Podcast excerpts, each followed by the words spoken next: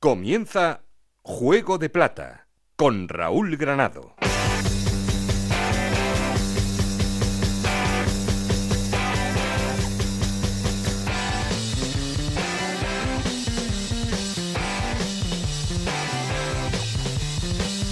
Hola, ¿qué tal? Muy buenas, bienvenidos a Juego de Plata, el podcast Onda Cero en el que os contamos todo lo que pasa en Segunda División.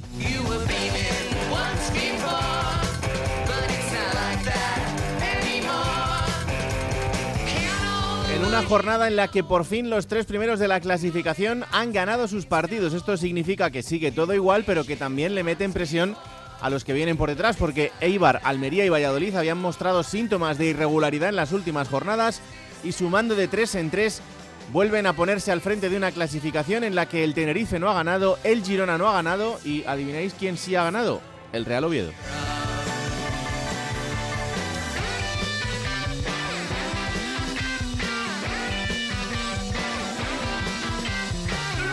Ponferradina, Unión Deportiva Las Palmas y ya algo menos Cartagena son los tres equipos aspirantes a esa sexta plaza que todavía está en liza, pero eso sí, para intentar llegar hasta ahí tendrán que desbancar a un Real Oviedo que ha ganado seis de los últimos siete partidos de liga y esto tiene muchísimo mérito en este momento de la temporada.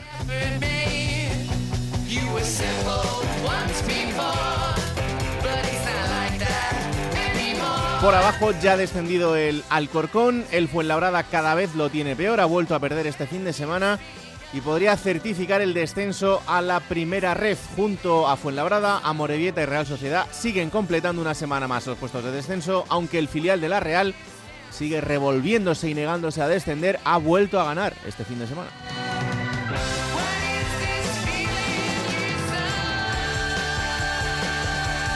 Y las derrotas de Málaga y Sporting se convierten en otra vez una tónica reinante para estos dos equipos que se han empeñado en complicarse la vida hasta el final, aunque aparentemente se van a salvar.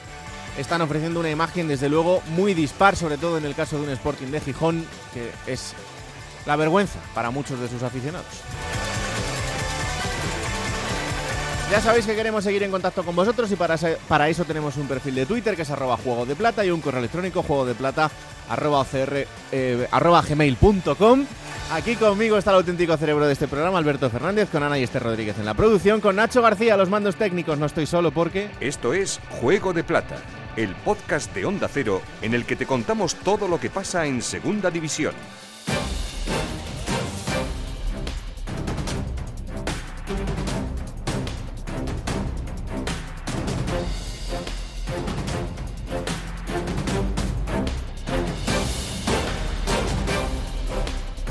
Arrancamos titulares en Valladolid porque el conjunto de Pucela ha vuelto a ganar después de dos empates consecutivos este fin de semana. Ganaba 0-1 al Mirandés, Héctor Rodríguez. Pues la verdad es que los aficionados del Real Valladolid sufrieron ayer lo indecible en el partido de la Almería con ese gol posterior, el minuto 91, que hace que los vallisoletanos abandonen los puestos de ascenso directo que ocuparon durante unas horas y se tengan que conformar de nuevo con la tercera posición, a falta de cinco jornadas para llegar a la conclusión del campeonato liguero, pero ojo, con un partidazo dentro de dos jornadas en el que los vallisoletanos tendrán que visitar Ipurúa para enfrentarse a Leibar, un partido en el que tienen puestas todas sus esperanzas para lograr subir de manera automática a la máxima categoría. Ojo, antes, el lunes a las 9 de la noche, rendirá visita a Zorrilla la Real Sociedad B, el Sanse, en un partido en el que los vallisoletanos toma nota, tendrán las bajas por sanción de Sergio León, Roque Mesa, Luis Pérez, Nacho y Monchu. Junto a ellos, los ya conocidos lesionados Oscar Plano y Javi Sánchez. Y además las dudas también por problemas físicos tanto de Josema como Yamik con lo cual el técnico blanquioleta Pacheta tendrá que formar un once titular plagado de suplentes con la confianza de sumar tres nuevos puntos que les mantengan vivos en la lucha por el ascenso directo a la primera división.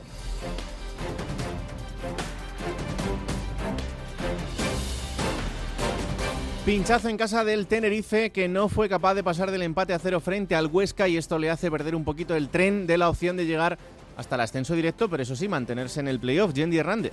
Un Tenerife que está acusando la baja de Sam Shashua, del inglés, con pubalgia, llegando muy tocado al final de liga. Un partido muy cerrado, si bien en un tramo de la segunda parte con empuje y jugadas a balón parado, los canarios tuvieron eh, llegadas. Aitor Sanz, el emblemático capitán en los de Ramis. Eh, estoy contento y orgulloso de mis compañeros, ¿no? porque hemos sido un equipo sólido, con personalidad, con ganas de tener esa iniciativa, de generar juego en campo contrario, de ir a buscar al rival. No hemos estado los finos que a lo mejor otros días sí hemos estado y nos ha faltado lo más difícil en el fútbol, ¿no? que es, el gol. ¿no? Que nos queda lo más bonito por delante y, que queremos soñar, pero poniendo el foco en, en el Lugo. Tenerife que sigue siendo el equipo menos goleado, con defensas a gran nivel. Casos de José León, Sergio González o el francés Jeremy Melo.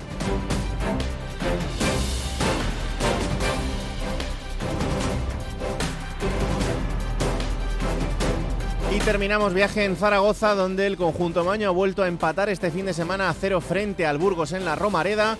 Un punto que no le sirve al Zaragoza para certificar de momento la permanencia, sí le sirve para quedarse en tierra de nadie y un punto que afortunadamente sí es válido para un Burgos que ha sellado la permanencia en segunda división, pero hablamos del Zaragoza, Guillermo Coscoya.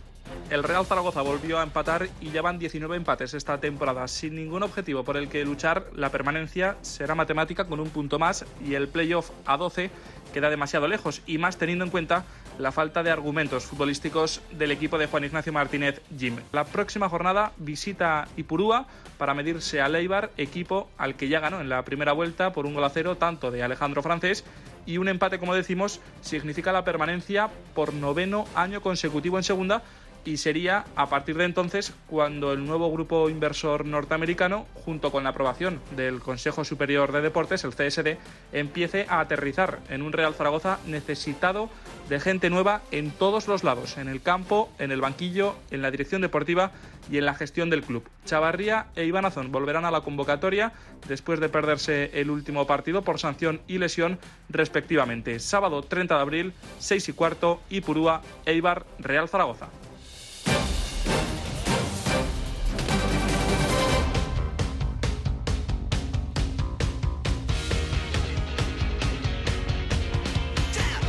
Bueno, pues como siempre arrancamos poniendo en orden resultados y clasificación después de esta jornada número 37. Hola Esther Rodríguez, ¿qué tal? Muy buenas. Muy buenas, ¿qué tal? Vamos allá con esos resultados. Tenerife 0, Huesca 0, Real Sociedad B2, Amorebieta 1, Cartagena 3, Girona 0, Fuenlabrada 2, Ponferradina 3, Málaga 1, Eibar 3, Alcorcón 1, Oviedo 2, Ibiza 1, Las Palmas 1, Mirandés 0, Valladolid 1, Zaragoza 0, Burgos 0 y Lugo 0, Leganés 0.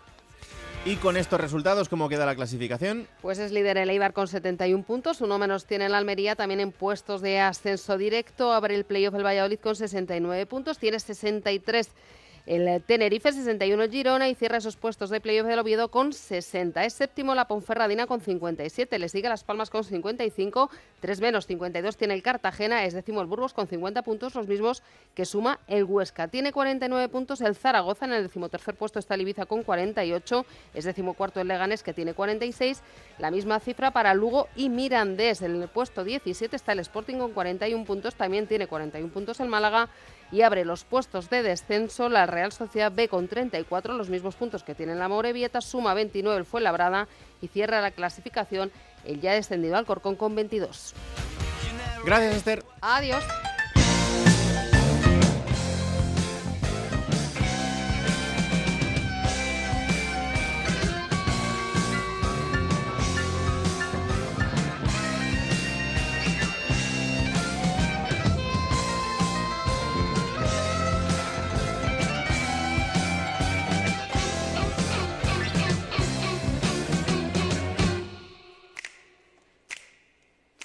I'm so tired of your lying,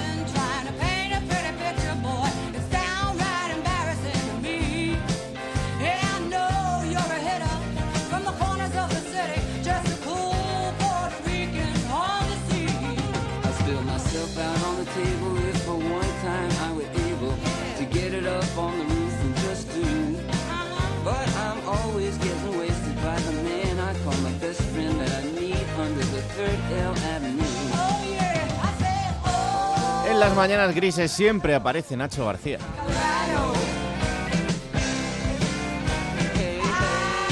En las tardes soleadas siempre aparece Nacho García.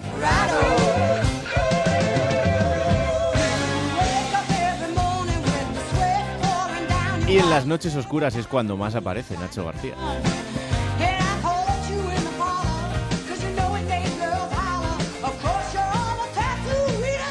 Y en este programa que se puede escuchar a cualquier hora del día, siempre está a mi lado el subdirector del mismo. Hola Alberto Fernández, ¿qué tal? Muy buenas. Hola Raúl, ¿qué tal? Muy buenas. Nacho le puede gustar Rosalía como le puede gustar esto, ¿eh? Le Por supuesto, por supuesto.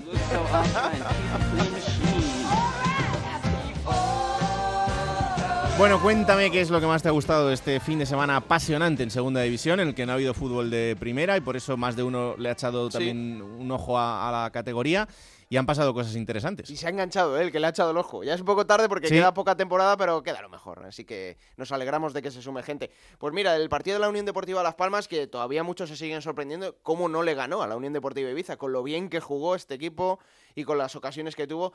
Una vez más voy a escoger a Alberto Moleiro, porque es que es el, el chico de la varita, es el que marca las diferencias y el que desequilibra la balanza siempre a favor de- del conjunto canario, que no pudo ganar, pero un día más volvió a dejar un, un clinic para ser un chavalito tan descarado y tan joven como es eh, Moleiro.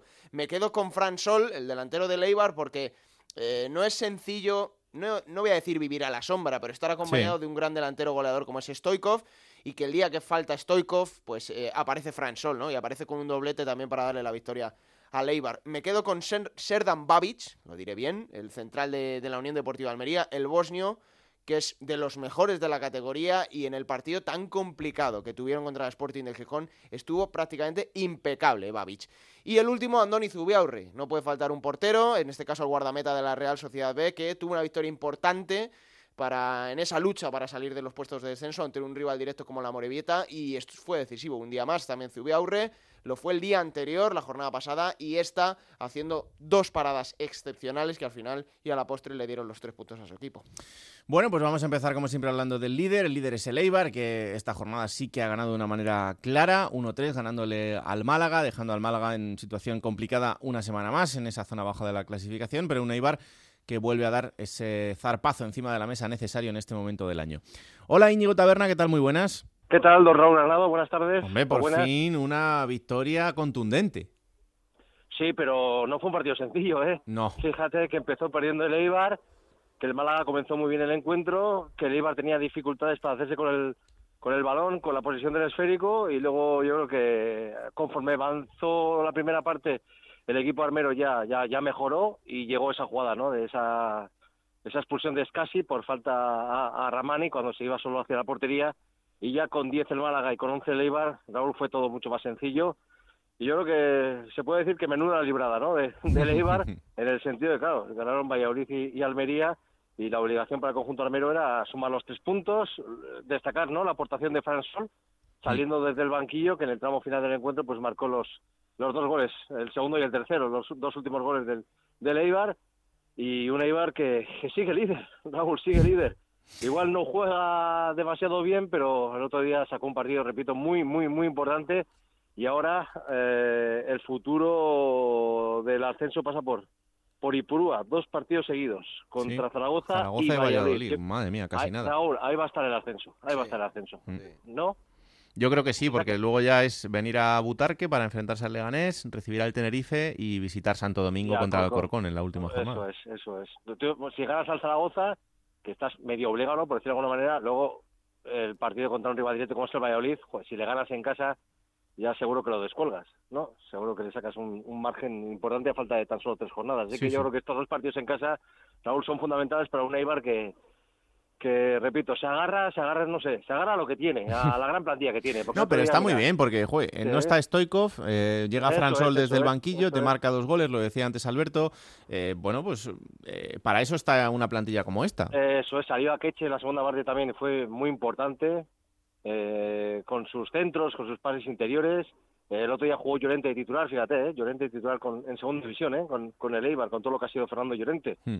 Eh, faltaba el otro día Arbilla, que es un fijo en la defensa, jugó Chema Rodríguez, que es un jugador, ¿no? Con un bagaje importante en, en, en el fútbol profesional, no sé, no sé, el Eibar hizo los deberes y luego estuvo pendiente de Almería y Valladolid y... y- y- Esa es la y suerte mira, que ha tenido mucho Leibar, ¿no? Que en las últimas jornadas mm, varios de los pinchazos que ha tenido han Sí. acompañado de pinchazos de Valladolid y de Almería. es, eso y ahora que vuelven a ganar también gana Leibar. O sea que deben estar desesperados entre ellos dos. Entre los tres, ¿no? Porque no pincha ninguno y joder, yo no sé, vosotros que lleváis más tiempo haciendo el juego de plata, No sé si recordáis alguna lucha tan, ¿no? No. Tan encarnizada. por Con tres equipos, no. No. Es verdad que con Había dos... dos marcados o uno. Siempre ha habido dos ahí luchando, salvo en años excepcionales que ha habido un equipo que, que ha sido sobresaliente durante mucho tiempo. Pero, pero ya con tres y tan hasta el final, como tiene pinta de que va a ser esto, la verdad es que no. Eh, y vamos a ver, ¿no? Porque eh, incluso alguno más se ha podido sumar a la fiesta, como en algún momento es el Tenerife o incluso el, el Girona.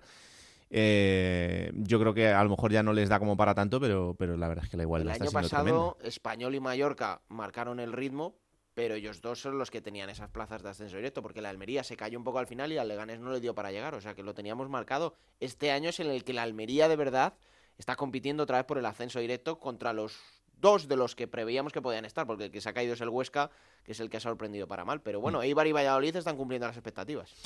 Sí, sí, sí. Bueno, Íñigo, pues estamos pendientes de lo que suceda en este primer- primero en este partido contra el Zaragoza, pero en general en estos dos encuentros que va a tener el Eibar ahora en, en Ipurúa, por donde van a pasar todas sus opciones Sí, y pendientes, de, pendientes del líder. Eso es una que, carrera de eliminación, ¿no? Sí. Es una carrera de eliminación ahora ante tres, Tal Raúl cual. y Alberto, y a ver que el que cae. El que caiga se queda sin ascenso directo. Siempre dice Sandoval que esto es una maratón de 42 jornadas, 42 partidos y 42 kilómetros. Pues eh, ahora ya en el tramo final, el que flaquee no llega a la meta. Así que hay que, hay que apurar y darlo todo. Oye, Íñigo, ¿a, a- a la Real Sociedad le va a dar o no lo ves? Joder, lo que le ha hecho es una faena muy gorda en la Morevieta, eso sí. Ya, La ya, ya. Sí. Da la pena. El eh. otro día, el otro día fue increíble, ¿eh? porque la primera media hora la Morevieta le dio un baile, le dio un baile al, al filial realista increíble, fallando un penalti, teniendo tres ocasiones claras, y luego ganó eh, el Salse pues por, por acierto, porque tuvo dos, las marcó y luego aguantó en la, en la segunda parte, pero yo no le veo al, al equipo de Saberoso con capacidad para, para sumar, no sé, cuatro triunfos mínimo para tener alguna opción. Está siete de, de la permanencia, está siete del Málaga y del Sporting. No lo veo, no lo veo porque es que no ha sido regular durante la campaña y aunque juega bien al fútbol por momentos, es que atrás comete errores muy graves, garrafales, que en esta categoría le pasan factura, jornada sí, jornada también. Pues sí. No lo veo, no lo veo.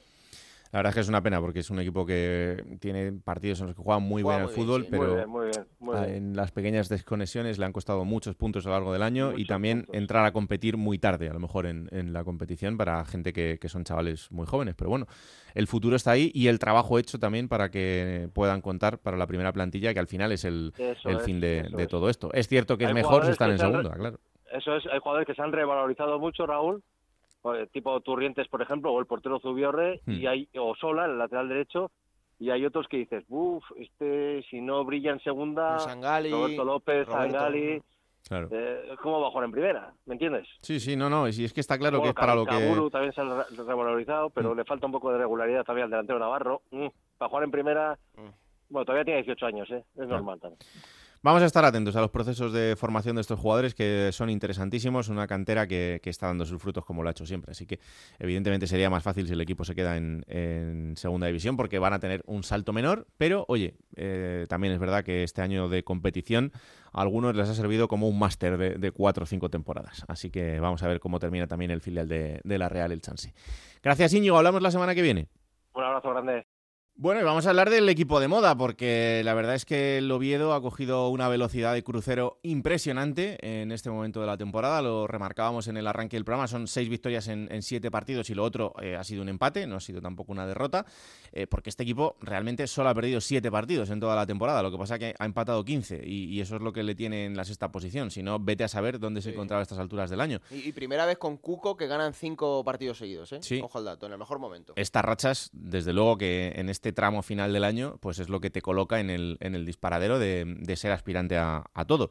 Al ascenso directo no, porque, bueno, es cierto que son nueve puntos a recortar, diez en, en cinco jornadas y sería algo, uf, estratosférico, pero, oye, eh, hay que asegurar esa posición y por qué no soñar incluso en, en seguir subiendo más arriba, porque se ha convertido en el, en el coco del, del playoff.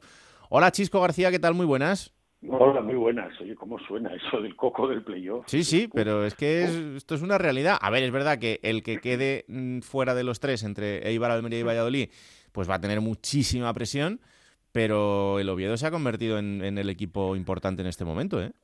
Sí, la verdad es que sí. Y yo ayer estaba mirando números y mirando cosas y recuerdo hace siete jornadas el equipo jugó Montilivi, perdió 2-1 y se quedaba séptimo a cinco puntos del Girona, a seis de la Ponferradina y aquí mucha gente enterraba las, las opciones. Es decir, casi casi decían, bueno, ya no merece la pena ni seguir peleándolo.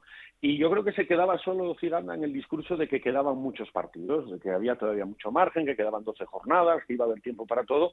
Lo que yo creo que no entraba en los cálculos de prácticamente nadie es que el Oviedo se convirtiese en el mejor equipo de la liga en estas siete jornadas. Como decís, ha sumado 19 de 21, ha metido 13 goles, que es la mayor, sí, el mejor registro anotador, y solo ha recibido tres, que es el equipo menos goleado. Bueno, pues con esas cifras te da para, para eso, para haber recortado la distancia, verte ahora mismo sexto clasificado, estar a un punto del Girona, estar a tres del Tenerife, porque el mensaje que sale desde dentro del vestuario es que no se mira para atrás y sí se mira para arriba, es decir, se mira a intentar coger al quinto y si cogen al quinto, intentar coger al cuarto y no hay otro mensaje dentro de, la plantilla del Real Oviedo en este momento. Mm. Eh, es cierto que, mm, eh, a pesar de, de ver el resultado, si alguien no ha visto el partido, pueda pensar que el Oviedo, bueno, pues a lo mejor ganó de una manera sencilla en Alcorcón, tuvo que sufrirlo y mucho hasta el final. ¿eh?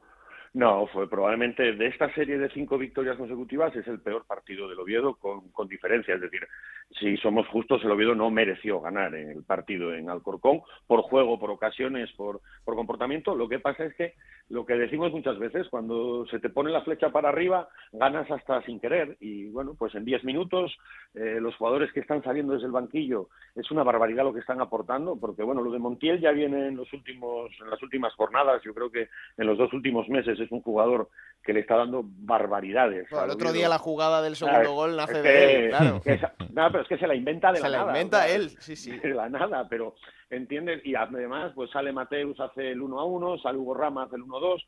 Entonces, a ver, son muchos datos ah, bueno, para ser positivos y para ser optimistas. Es decir, eh, está toda la plantilla disponible, se quedó Brugman fuera de la convocatoria en Alcorcón, que eso sí que es un afazo para el Oviedo, porque es una pieza imprescindible en algunas molestias musculares, pero si se recupera, y Lucas, que andaba también un poquito tocado, es que tiene a todos, y además tiene a todos sumando. Hay un detalle que a mí me parece brutal, y es que Tarín, que fue titular en el derby por la sanción de David Costas, hizo un partido espectacular en Gijón, y eso le sirvió para repetir como titular y dejar en el banquillo al que yo considero el mejor central de esta temporada, que es David Costas. La temporada que ha hecho en el Oviedo es, está siendo brutal.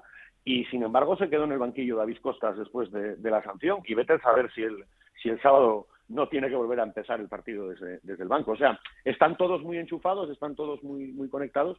Y hombre, pues bueno, pues ahora mismo viene todo de cara a estirarlo todo lo que pueda. A ver, eh, no se puede negar que en el horizonte ese Las Palmas Oviedo, pues parece que, que puede marcar un poco lo que pueda suceder. Eh, igual no, ¿eh? porque eso es la penúltima jornada. Igual, pues la Unión Deportiva Las Palmas en ese momento no se está jugando entrar en el playoff porque eh, se haya dejado ir en el tramo final o no haya conseguido los resultados, pero eh, puede ser el, el partido más importante de lo que le queda al Oviedo, que primero tiene que recibir al Mirandés, ir a Málaga, recibir al Zaragoza, ese partido con la Unión Deportiva Las Palmas en el Estadio de Gran Canaria y terminar la temporada recibiendo a la Unión Deportiva de Ibiza. Bueno, no parece un calendario excesivamente preocupante, Salvo lo de Las Palmas. salvo ese Que partido. va a definir golaveras particular también, porque el Oviedo se lo tiene ganado a la Ponferradina. Las Palmas ahora nos lo dirá Ugarte si Las Palmas y la Ponferradina cómo lo llevan, pero el Oviedo parte con ventaja, al, al menos ante estos dos rivales. Eh, mira, vamos a ver, va a depender, yo creo, yo creo que se va a decidir prácticamente todo en las dos próximas jornadas. Eh, es decir, porque, bueno, pues eh, Las Palmas yo creo que tiene ahora dos partidos seguidos en casa. Si tropieza en uno de esos dos partidos, yo creo que se le va a poner muy complicado. Claro. Y, o- y si el Oviedo tropieza en alguno de los dos, que ahora va a ser eh, Mirandés en casa y la visita a la Rosaleda, pues también va a ver cómo le van a ir recortando Los, los mismos rivales que va a tener Las Palmas, Mirandés Claro, y Málaga. sí, sí, exacto, eso. Es decir, ahí, ahí están empatados, ¿no? Ahí Mm. tienen, tienen prácticamente eh, el mismo calendario. Y yo creo que, oye, respetando muchísimo a la Ponce, que, que parecía que se iba a quedar fuera y se ha vuelto a enganchar, de, oye, de aquella manera y sacando los partidos como buenamente puede, como hacen todos a estas alturas, pero sí me parece que, la Unión Deportiva Las Palmas es el gran rival. Pero es que yo no descarto no descarto que Girona o Tenerife eh, cometan algún error de aquí al final de, temporada y, y vean recortada esa diferencia.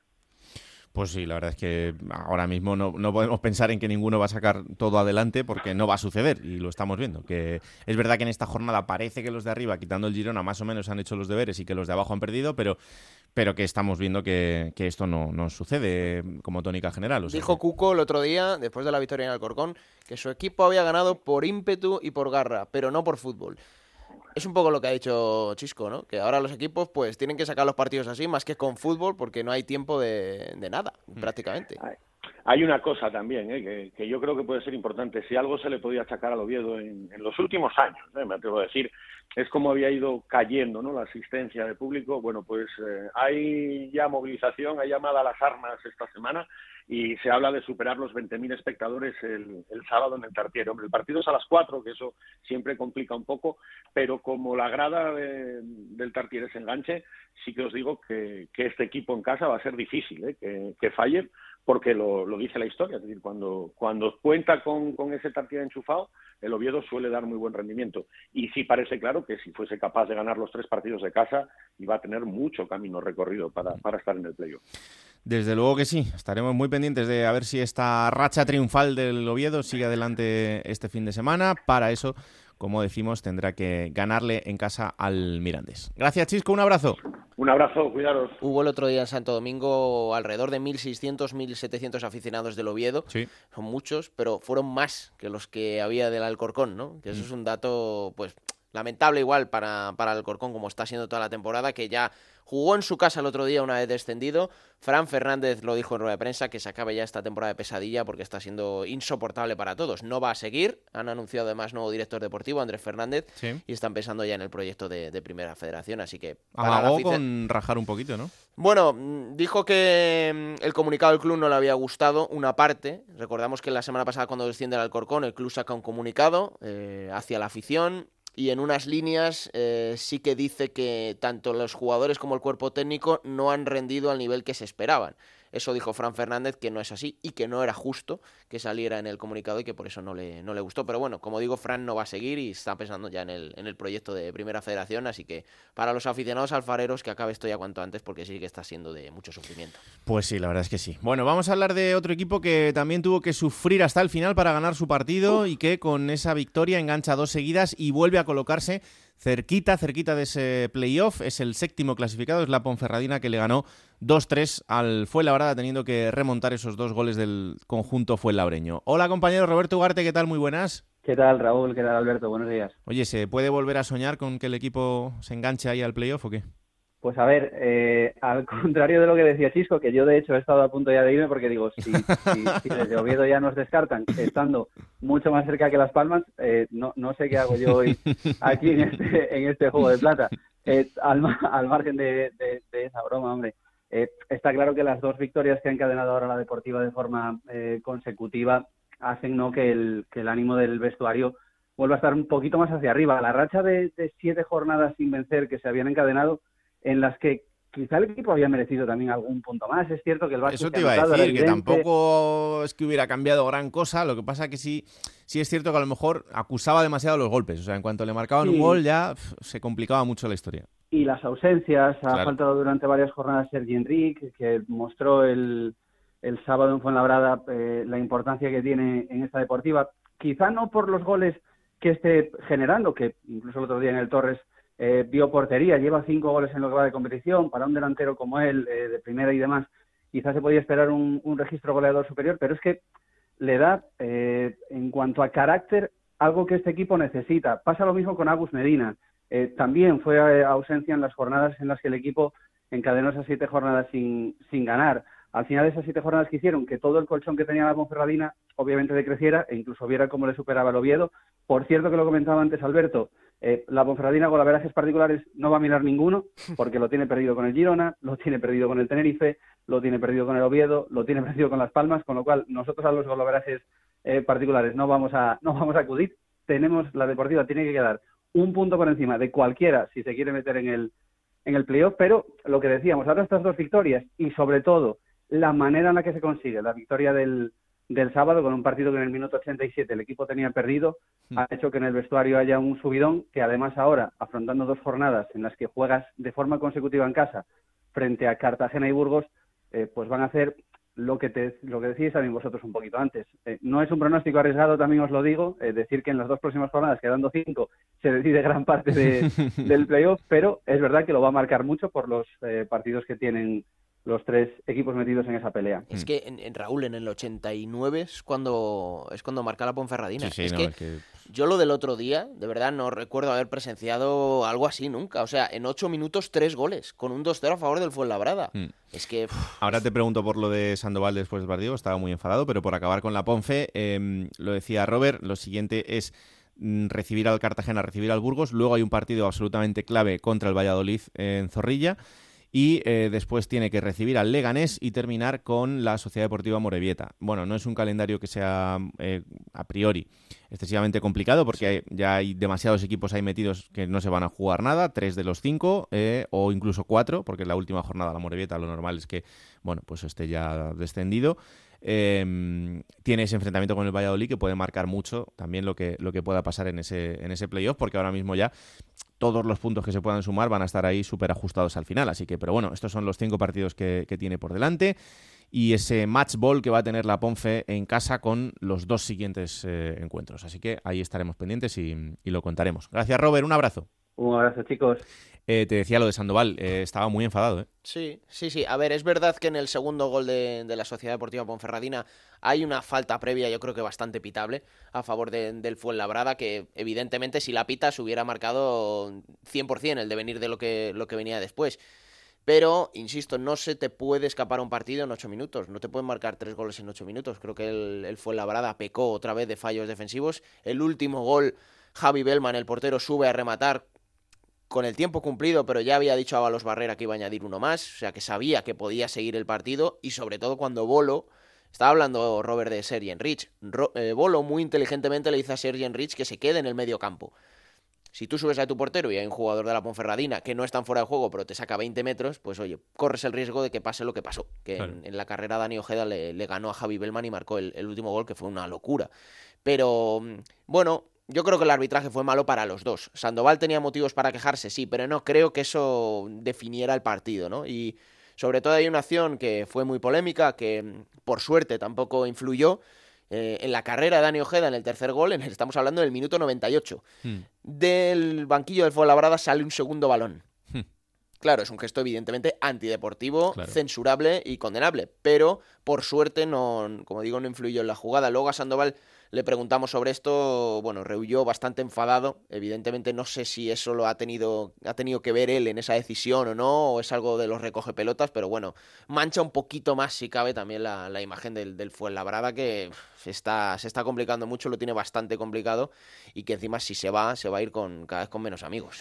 Y es una pena además, porque justo en este momento en el que estaba previsto las obras en el estadio, que va Sí. a quedar fantástico, eh, que tienen, eh, bueno, pues creo que es como año y medio por delante para la construcción. Bueno, pues eh, esto es así. El, el fútbol va a otro ritmo diferente al de, al de la vida de los clubes y por tanto, pues en este momento es ciertamente complicado. Pero bueno, vamos a hablar de otro equipo que ha hecho una victoria brutal este fin de semana porque el Cartagena le ha ganado 3-0 al Girona. Las cosas que pasan en la categoría, un equipo que Con el Cartagena de por medio, ¿cómo Claro, no? que es que mira, si antes hablábamos de que el Oviedo empata muchísimo y ha perdido muy poco, Sí. en este caso es una tónica general que se ha ido repitiendo durante todo el año y lo hemos hablado más de una vez con Victorio, y es que el Cartagena o gana o pierde, no sabe empatar. Y en casa la gana de Eibar. O sea, es que ha hecho unos partidos increíbles como el del otro día, que es sorprendente. Es una lástima porque eh, yo creo que ahora la distancia son ocho puntos con el Oviedo y tal y como está eh, Oviedo y, y ahora Ponferradina, pues yo creo que igual no le da como para engancharse a esa sexta posición porque esas tres derrotas eh, consecutivas le han hecho mucho daño en ese camino, pero, pero bueno, no sé cómo está la gente por Cartagena. Hola Victorio de Aro, ¿qué tal? Muy buenas. Hola compañeros, esta no la vimos venir, ¿eh? Esta, desde luego que no nos la esperábamos. La verdad es que el Girona venía muy bien, a pesar de que ya había perdido esa racha seguida de, de victorias, pero estaba en, en un gran momento. Y ganarle 3-0 al equipo de Mitchell no es nada fácil, ¿eh? Y sobre todo, ya no, ya no es Mitchell, es Estuani, que tuvo dos o tres ocasiones dentro del área pequeña, y que Mar Martínez de la saca, y Baena, que tuvo también un par de acercamientos peligrosos. En definitiva, es que es el quinto clasificado de la categoría.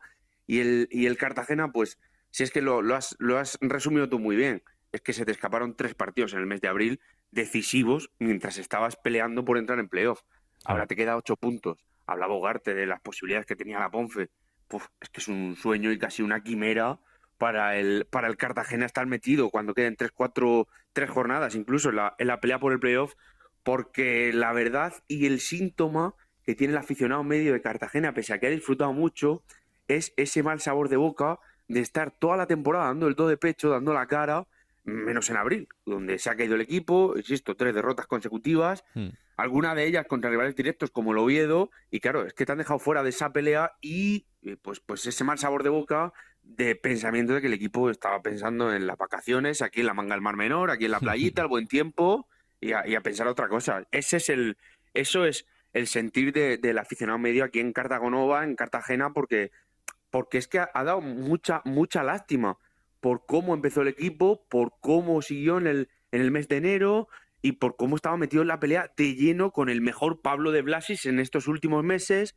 con Rubén Castro, que el otro día hizo 10 el gol número 17, que es que es escandaloso, es que está todo muy bien, salvo que el equipo pues se ha desconectado. Claro.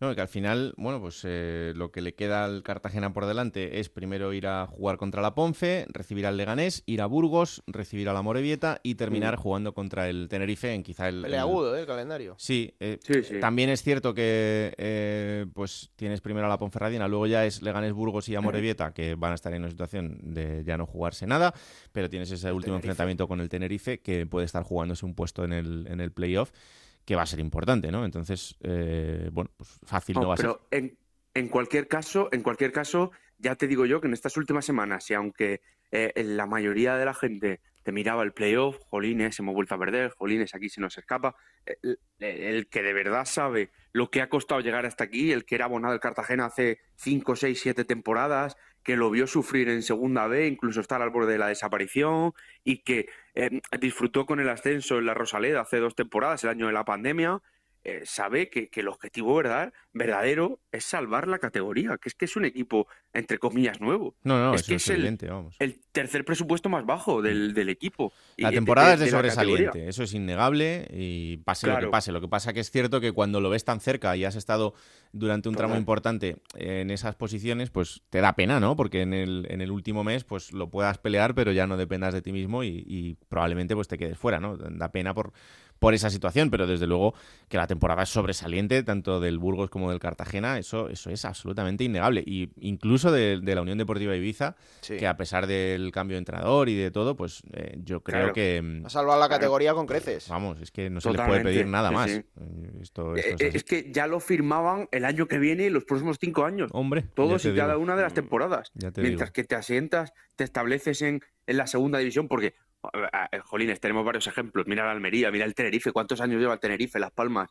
Eh, gente más que consolidada en el fútbol profesional para un equipo, entre comillas, nuevo, como es el Fútbol Club Cartagena, Hmm. pues esa, esa es la lástima. ¿Qué pasa? Hay que echar un vistazo a dos cosas importantes. Una, no terminan de estar muy satisfechos en, en el Cartagena, en la entidad, con el devenir de la temporada de la plantilla fuera de casa. ¿eh? Eso se le achacan a Luis Carrión, que es que eh, creo que revisábamos este fin de semana, por puntos, por números, como visitante, es el, número, el clasificado número 15 de la categoría. Es que al Cartagena le ha costado muchísimo sumar fuera de casa Claro. es que hasta el propio Luis Carrión, el día de la eliminatoria de la Copa del Rey contra el Valencia, en el mes de diciembre, eh, que lo hablábamos con Víctor Yuk incluso en el, en el estadio, decía, es que yo a Nacho Gil no le pido que haga un partidazo contra el Valencia, es que yo le pido que el fin de semana que viene en el campo del Lugo aparezca. Y era un poco el sentimiento, ¿sabes? que, que está muy bien que en casa contra el Eibar le metas cuatro goles, pero si la semana que viene vas a enfrentarte al Mirandés, a Miranda de Ebro y pierdes 0-3, es que se, se te escapa todo, no sirve de nada vencer a los de arriba si se te escapa la liga a los de abajo. Y luego, el segundo apunte que te voy a dar, 15 jugadores del Cartagena terminan contrato a final de temporada, ¿eh? más el entrenador. Así que veremos a ver. Mucho trabajo por delante. Evident- Mucho trabajo en esas Evidentemente oficinas. no de Blasis, que ya ha avisado que quiere volver a Argentina, Mm. al club, eh, a su gimnástica de La Plata. Evidentemente a ver qué va a pasar con Rubén Castro. Evidentemente a ver qué va a pasar con Alex Gallar. Es decir, es que el año que viene puede, puede ser un Cartagena equipo totalmente nuevo, diferente. Sí, un equipo nuevo. Claro. Bueno, Pablito pues- Vázquez, el otro día que nos alegramos mucho aquí en Juego de Plata, hombre. La verdad es que sí. Sí, sí, sí, es un crack. ¿Y sabes lo que sorprende? O a mí lo que me sorprendió en la entrevista, lo bien que habla, ¿eh? Sí, sí, sí. La verdad es que sí. maravillado, un tipo fantástico, nos alegramos siempre. hombre. Sí, sí, sí. Desde luego. Sí, sí, ah, Un tío que ha pasado por las mejores canteras de, de España. Ya Sí. te digo que veremos a ver lo que pasa en el Cartagena el año que viene, porque cuando te toca cambiar 15 piezas de golpe, no suele salir nada bien y eso también preocupa a la gente. Pero claro, tienes que hacer un desembolso importante para mantener a Modauda, si quieres renovarlo, a ver qué pasa con Rubén Castro y le llegan ofertas, de Blasis. eh, Es que está todo pendiente, todo pendiente. Pues atentos estaremos a ver qué ocurre con este proyecto del Cartagena, que la buena noticia es que va a estar una temporada más en el fútbol profesional. Gracias, Victoria, un abrazo. Un abrazo, ya os digo que el equipo ni se presenta en Ponferrada el fin de semana que viene. Va a ser un, un 3-0 tranquilo, tranquilísimo. Que no, hombre, que no, que hay que seguir ahí. Un abrazo, anda. Adiós, Eh, por cierto, que mm, hay una, una cuestión que siempre se nos olvida en este tramo final cuando decimos, bueno, ya no se juegan nada. Aunque deportivamente los equipos estén salvados, Ah, hay una cosa importante que es el dinero. eh, y esto hay que recordarlo. Las posiciones de la liga marcan eh, Sí. cuánto dinero te van a dar el año siguiente con los derechos de televisión. Con lo cual, quedar eh, uno, dos o tres puestos por encima de lo que estás significa que el club ingresa más dinero. Que esto al jugador, pues a veces dirá, oye, a mí esto pues, ni me va ni me viene, el que no piense un poco en, global, pero al, al club sí, evidentemente. Con lo cual, sí hay equipos que, que se van a jugar cosas de aquí al final de temporada, aunque no tengan objetivos deportivos muy claros y, y muy evidentes. Pero bueno, vamos a hacer una pausa y nos vamos hasta Almería, que nos está esperando protagonista junto a Juan Antonio Manzano. Seguimos en Juego de Plata con Raúl Granado. Hola Juan Antonio Manzano, ¿qué tal? Muy buenas. Hola, ¿qué tal, Raúl? Muy buenas. No te podrás quejar de esta victoria de este fin de semana con emoción hasta el final. Eh, no, por emoción no. Otra cosa es que haya que comprar algún Stein o alguna cosa así para los corazones y eso. Porque llevamos dos semanas con un, con un guion muy parecido, ¿no? En Pucela en el 89-90 marcaba Rodrigo Eli el 2-2 y en esta ocasión en el 90 también o 91 ya completaba eh, Curro Sánchez, ¿no? El, el gol que le, que le daba la victoria a la Almería. Bueno, su segundo gol de la noche, pero el único que subió al marcador por el fuera de juego en, en la ocasión anterior, ¿no? En unos minutos antes, cuando también había conseguido perforar la portería de Cuellar. Don Curro, ¿qué tal? Muy buenas. Hola, muy buenas tardes, ¿qué tal? ¿Cómo está uno después de marcar un gol que le da la victoria al equipo? Pues la verdad que muy feliz, muy satisfecho y sobre todo eso, darle la victoria al equipo y sobre todo por cómo se dio el partido y en el minuto en el que fue una alegría inmensa. Mm, Estaría bien que fuese un poquito antes, si no queréis acabar con media población de Almería. Sí, lo intentamos, pero sí que es verdad que, bueno, en esta, en esta ocasión fui yo de nuevo que me la anulan, pero bueno, no pudo ser antes, tuvimos que marcar en el 90 y bueno, lo importante es que se consiguió sacar ese partido. Claro, también te digo que llegados a este punto, da igual que sea en el 91, en el 95, con el culo, con la cabeza, con lo que sea. El caso es sumar de tres en tres. Sí, eh, sabemos que ahora mismo, por cómo está la clasificación arriba y que está apretado todo, pues tenemos que sumar de tres en tres y sobre todo en casa. Y bueno, sí que es verdad que eh, el partido, por cómo se dio, sí que es verdad que tuvimos muchas ocasiones de gol que no, que no, no nos entró ayer y sí que es verdad que bueno fue al final. Es verdad que nosotros también desde dentro sufrimos porque vemos que pasaban los minutos y no éramos capaces de hacer gol, pero bueno, al final todo, todo, todo quedó ahí. Eso te iba a decir, que el, el futbolista cómo lo ve, porque joder, es que las tuvisteis de todos los colores y al final ves que va pasando el tiempo, que no llega, que se acaba el partido, que estás en casa. Eh, el Sporting incluso tiene una, creo que es de Jurjevic, que acabáis desbaratando, que, pero que también es, es clara. ¿Cómo lo vive el jugador desde dentro? Sí, pues sí que es verdad que se sufre un poco y sobre todo, como te digo, quedan muy pocas jornadas y ya todo, pues, es, eh, cualquier fallo que tengamos, pues puede marcar mucho la temporada y pues es verdad que desde dentro, cuando pasa sobre todo la primera parte y ves que pasan los minutos y que no consigues hacer gol, que ellos también tienen ocasiones, pues al final el tramo en el que estamos de temporada seguramente pues nos va a costar mucho eh, conseguir esos tres puntos y bueno, al final esta Almería eh, destaca mucho de porque nunca se rinde y que somos un gran equipo y ayer lo, lo volvimos a demostrar que lo intentamos hasta el final y hasta que conseguimos el éxito no paramos. Mm. Em, el Eibar es el rival a batir porque es el que va líder y porque es el que más jornadas ha estado en esa, en esa posición, pero el Valladolid no se está rindiendo, ¿eh? se está poniendo las cosas muy complicadas en esa segunda plaza.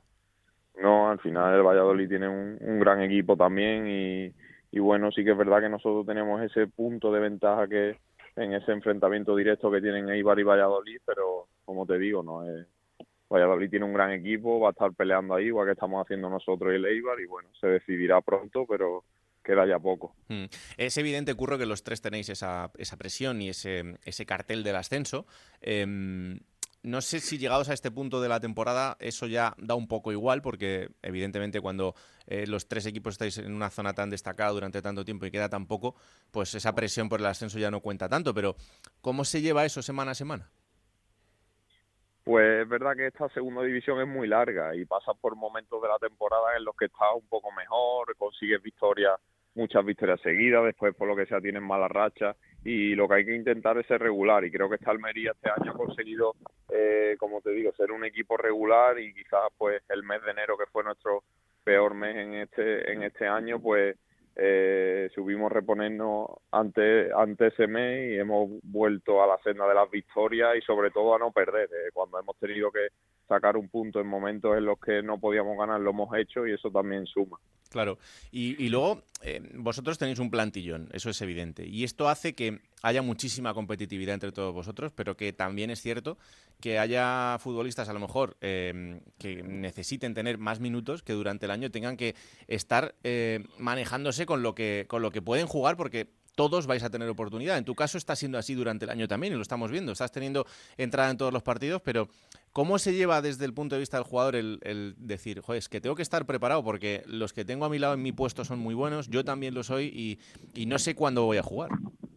Pues sí, eh, al final cuando vienes a un Almería, como tú bien dices, con esta competencia y con estos buenos jugadores, sabes que eh, pues va a haber momentos en la temporada que sea difícil entrar o que las circunstancias y que el míster al final es el que decide, pues juegue uno, juegue otro, pero eh, nosotros en eso creo que esta Almería ha mejorado este año, creo que somos un buen grupo sólido, que sabemos que vamos a tener oportunidades casi todos y cuando y se está demostrando que la gente cuando sale de banquillo, en este caso yo, pues estamos demostrando que estamos preparados para poder estar ahí y sobre todo sumar, que es lo que importa. Mm.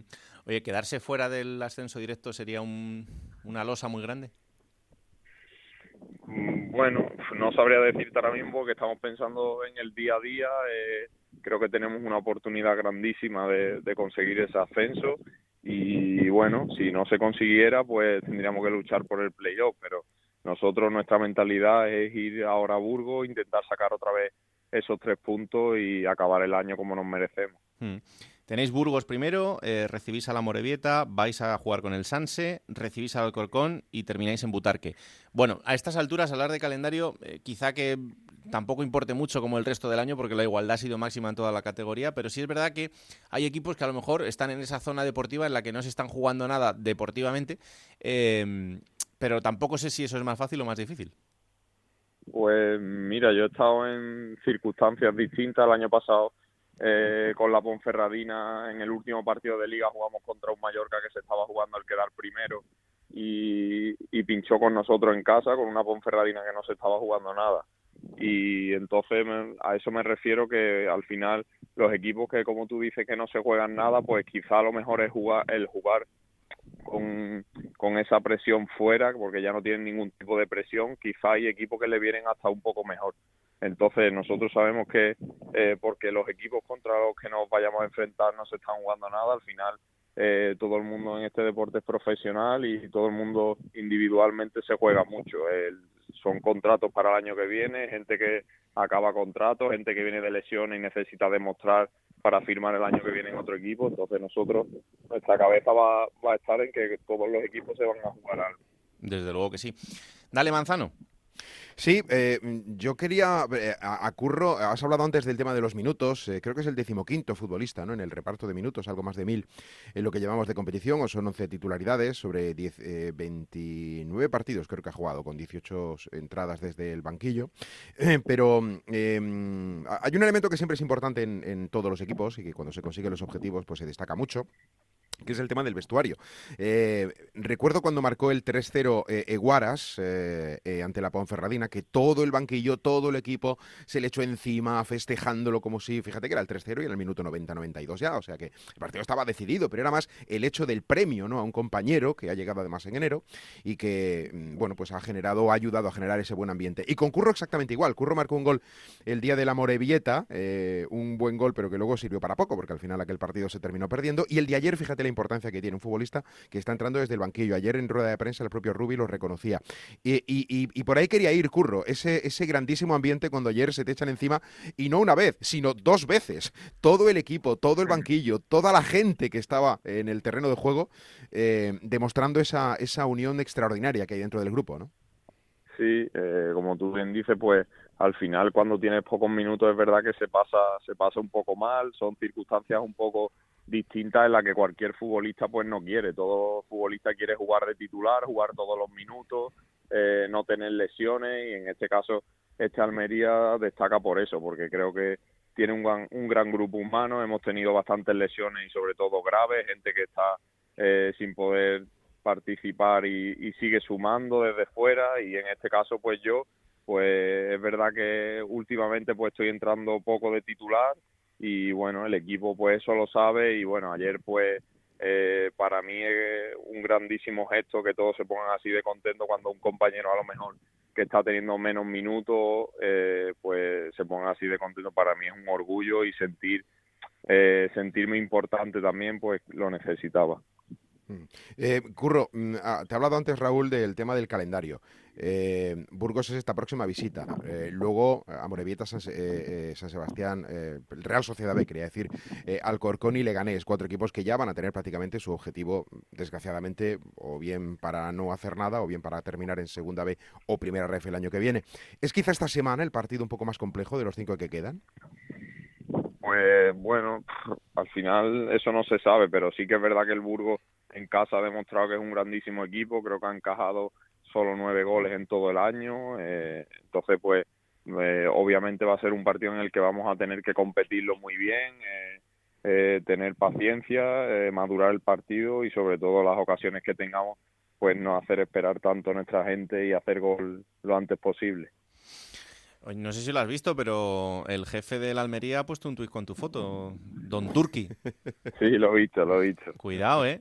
Cuidado que tienes a, a todo el mundo árabe detrás tuyo. Un buen sorteo, sí, sí. Hombre, aquí otra cosa no, pero los sorteos aquí vamos con el taco por delante. Eso, eso desde el principio. Oye, Curro, ¿qué Bueno, tal? Hay que decir, hay que decir Sí. hablando de fotos y de redes y todo esto, hay que decir que Curro tenía, digo tenía porque esta noche a las 3 de la mañana, a las 4, no sé qué hora ha sido, o sea, que Bueno, desde luego se le ha hecho una noche larga a Curro, eh, ha cambiado la foto de perfil con la de la celebración de ayer, pero anteriormente tenía una foto y luego la parte de arriba de Twitter, no sé cómo se llama eso, si Faldón o Banner o lo que sea, eh, hacía referencia al no war, o sea, eh, eh, implicado también un poco en, en- en asuntos globales y con, con el asunto de Ucrania y con la guerra entre Rusia y, y Ucrania, ¿no? O sea, que también estaban un poco responsabilizados en ese sentido los futbolistas de, no sé si todo el mundo, pero por lo menos algunos, como es el caso de Curro. Sí, hay compañeros que, por desgracia, pues han vivido esa situación. En este caso, en nuestro equipo, con el caso de Nelson, que estaba allí, con compañeros míos, poco- como por ejemplo Margual.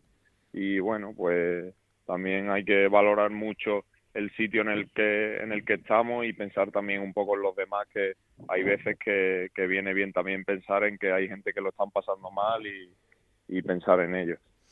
Pues Curro, que te deseo que vaya todo genial en este último tramo de la temporada, que ojalá que ese ascenso directo eh, os lo llevéis al bolsillo porque lo estáis mereciendo durante todo el año y lo celebraremos si así es a final de temporada, ¿vale?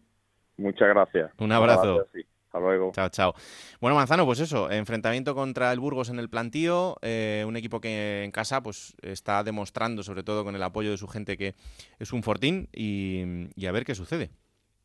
Sí, eh, eh, antes de jugar este partido, eh, porque con el Sporting se ha abierto ahora ese tramo, ¿no? De, o se abría ese tramo de seis partidos con, con rivales de otro perfil, pues se hablaba de que el choque justo ante el Sporting, el de ayer, iba a ser complicado y que el de Burgos probablemente también tuviese un, elemento un poquito más de, de picante, un poquito más complicado. Luego se supone, teóricamente, luego que hay que jugar, como antes decía Curro con el asunto de la Ponferradina y el Mallorca el año pasado, hay que jugar contra el resto, pero inicialmente se entiende que no será tan duro, tan intenso intenso ¿no? o, o tan, o tan cardíaco, pero bueno, luego habrá que terminar de verlo. Lo que sí quería destacar es la afición. Ayer lunes, eh, Sí. 9 de la noche, eh, ultimísima hora y complejidad para que la gente de la provincia, pues lo oye, a las once y media, 12 de la noche vuelva a casa, igual tiene una hora de camino, lo que sea.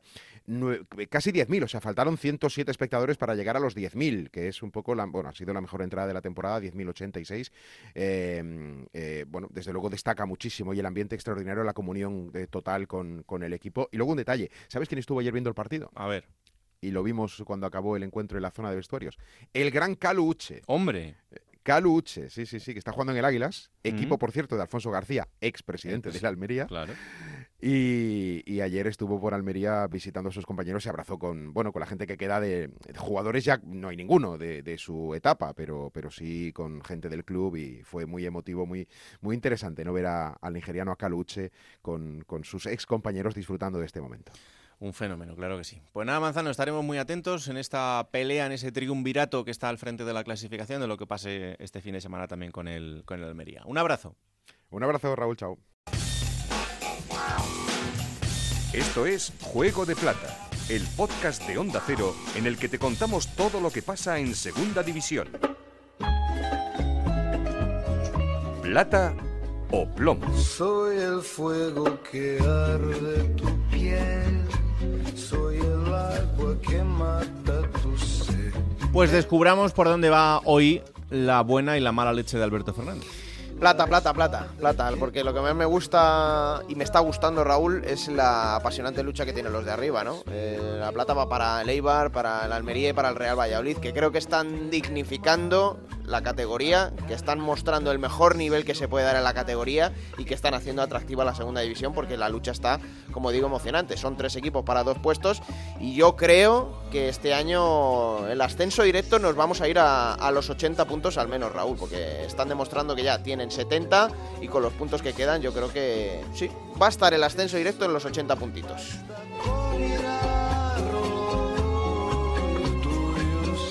¿Y el plomo? El plomo, bueno, ya lo hemos dilucidado un poco antes, ¿no? No me gustó nada la derrota del, del Fuenlabrada por cómo fue, por las maneras, esos gestos antideportivos que creo que dañan un poquito la imagen Sí. del Fuenlabrada que muchas veces injustamente se les ha tachado de antideportivos, de equipo antideportivo, pero evidentemente estas cosas no ayudan porque dan la razón a aquellos a los que se agarran a gestos como los del otro día, ¿no? Una especie también de semitangana al final. Bueno, no me gustó nada y me da mucha pena, me da mucha pena que el Fuenlabrada ahora mismo es el peor equipo de la categoría, son cinco derrotas eh, consecutivas, desde que llegó Sandoval solo ha conseguido una, pero me da mucha pena que se vayan a ir con esta imagen, ¿no? Porque creo que han hecho grandísimas temporadas en segunda división para debutar en el fútbol profesional y bueno, es lamentable la forma en la que se, se pueden ir. Pues sí, la verdad es que el tramo final está siendo desastroso para, para todos y es una pena porque hay mucho trabajo metido ahí detrás, pero bueno, esto es lo que hay. Momento ahora de coger esa máquina del tiempo que pilota Pablo Llanos para traernos los mejores momentos de los equipos de la categoría y esta semana ha elegido el Club Deportivo Lugo.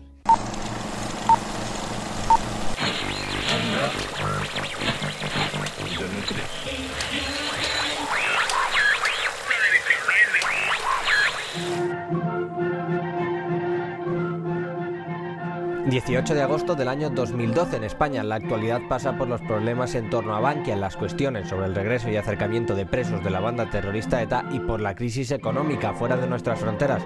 El fin de los Juegos Olímpicos de Londres, los problemas en Siria y la situación de Julian Assange centran todas las miradas. Además, Call Me Maybe de Carly Rae Jepsen es número uno en todas las listas musicales. Sin embargo, en una ciudad al noroeste de España, en Lugo, para ser más exactos, la actualidad no es exactamente esta, o al menos si lo es, no es el principal foco de atención, y es que todas las miradas apuntan al Estadio Ansocarro. Allí el Club Deportivo Lugo redebuta en la categoría de plata 20 años después. Los gallegos, de la mano de Quique Setién, han conseguido un ascenso que ansiaban en este regreso.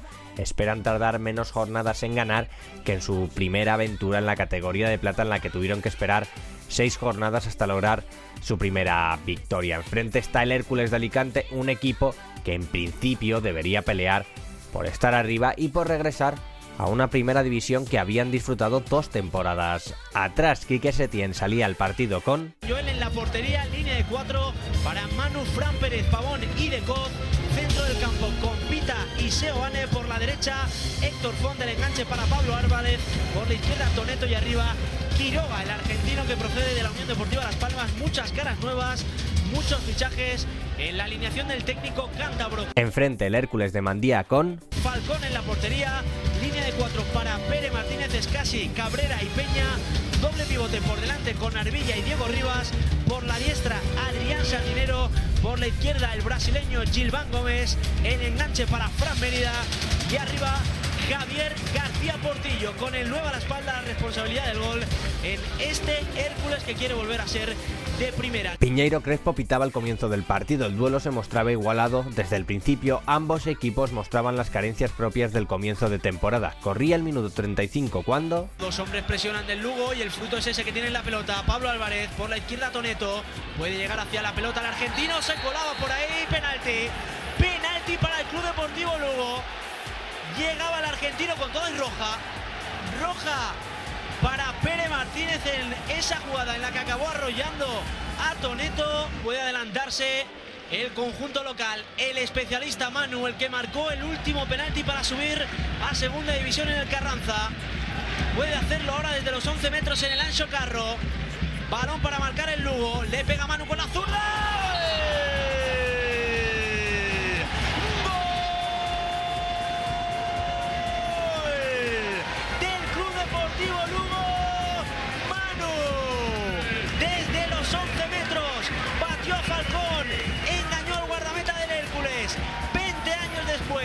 vuelve a marcar en segunda división el Lugo. Lo celebra Lancho Carro, 39 ya de la primera parte. Lugo 1, Hércules 0. El marcador no se movería más en todo el partido. Los de Quique Setién comenzaban su andadura de una manera inmejorable, ganando a un rival difícil y demostrando que venían a la categoría de plata para quedarse.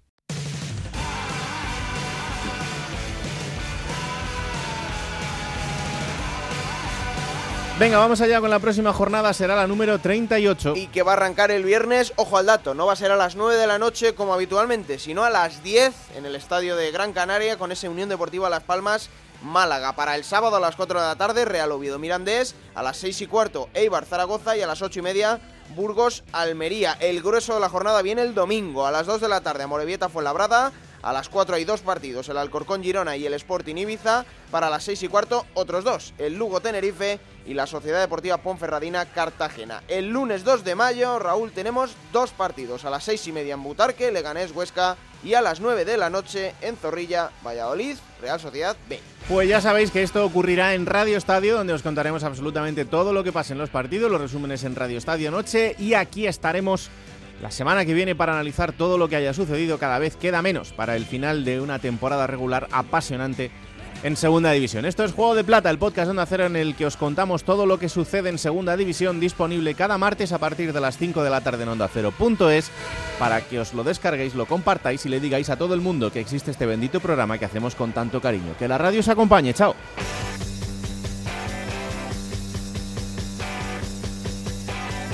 Raúl Granado, Alberto Fernández, Ana Rodríguez.